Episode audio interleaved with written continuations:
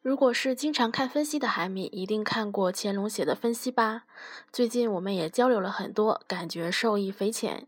今天范范就来为大家分享他的一篇《关东煮死期与艾斯的前任》。首先呢，我们先来说一下这次的分析结论。第一点要说的是，和之国将军忍了光月玉田二十二年，光月桃之助被将军追杀二十二天。第二点。宫月玉田很可能曾经是白胡子二番队队长，也就是艾斯的前任。那么，为什么会得出这个结论呢？我们来跟随乾隆走进海贼王的世界吧。O.P. 进入向导片后，大爆料接连不断，红色路标历史正文出现之后，得知光月一族是石匠，猫狗是先代光月玉田的近侍。还有玉田先后上过白胡子和罗杰的船，等等等等。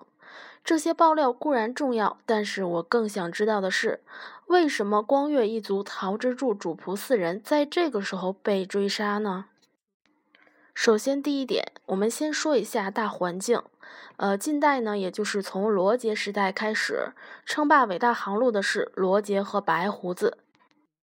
大海贼时代开启之后，多如牛毛的海贼涌入伟大航路，而最终在新世界能与白胡子分庭抗礼的大妈凯多和红发，虽然三人与白胡子合称为四皇，但是公认的王者依旧还是白胡子。从海军的角度是这样，从海贼的角度呢也是这样。啊，那么如果大家想找参考的话呢，可以去翻看五百二十四话，还有五百九十四话，呃，另外还有最近的八百零一话。从战国、卡普还有小唐的角度来看呢，都是非常认同白胡子的强大的。有着大海一样胸襟的人，给了那些被世人抛弃的人的栖身之所。若有人敢对他的伙伴动手，那人就离死不远了。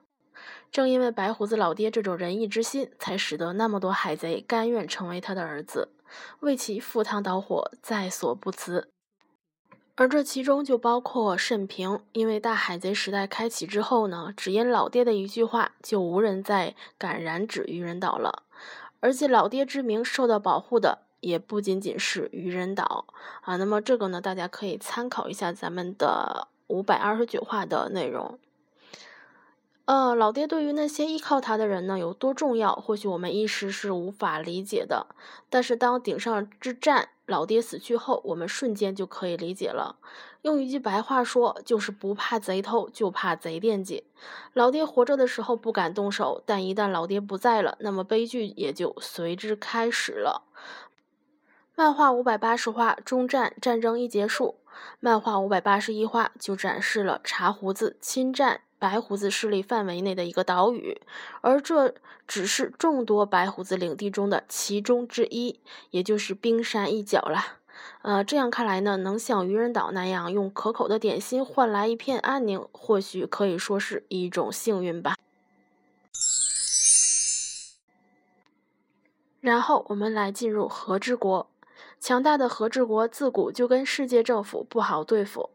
啊，这或许就是和之国即使是历史正文的镌刻者也存活至今的重要原因。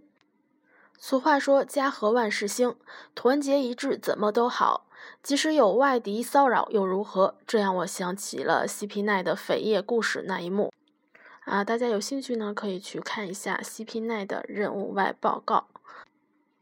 啊，那么一直闭关锁国的和之国突然出来个奇葩异端分子光月玉田，非要打破传统。要知道，本来只是出海就足以问罪了，不过这样还不够，还非要闹着让和之国开国，这与和之国将军自古以来的统治方式严重的冲突。和之国将军与光月玉田这种境况，就好像当下的赤犬与藤虎。因此呢，从宫月玉田结束与罗杰的冒险回国之后呢，坚持开国的他就成了和之国将军的眼中钉。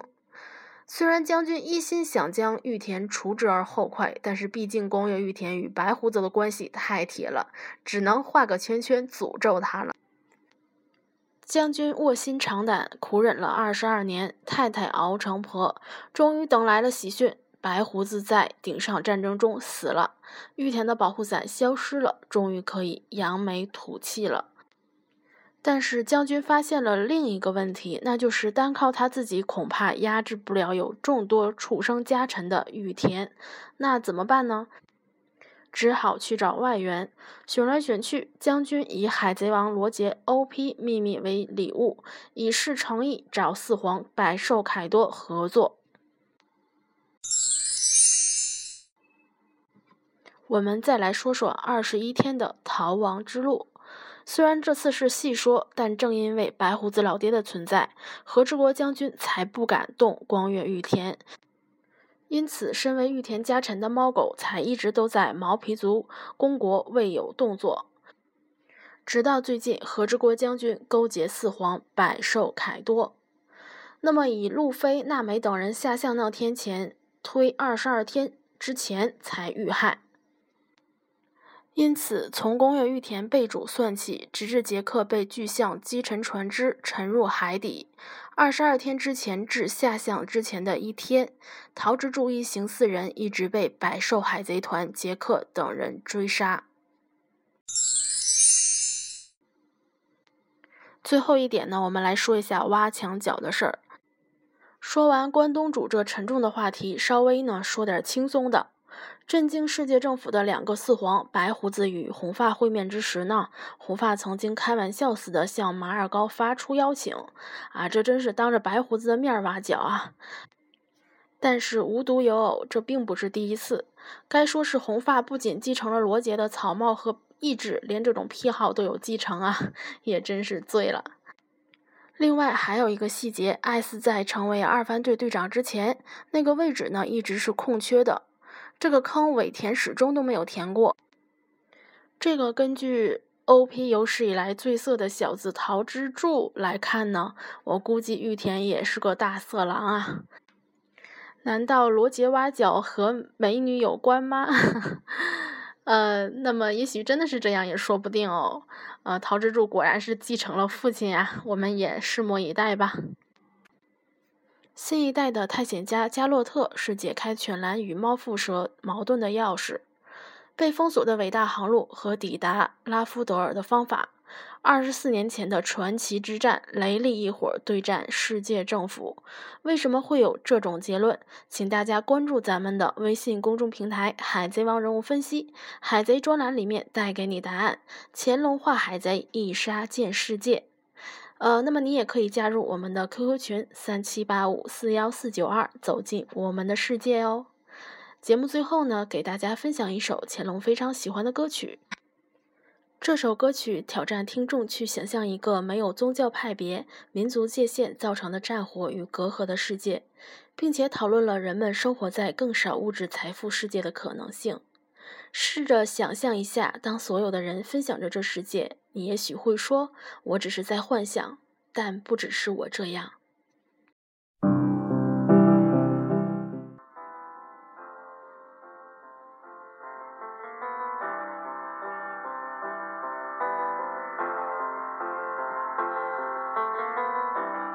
imagine there's no heaven. See if you try.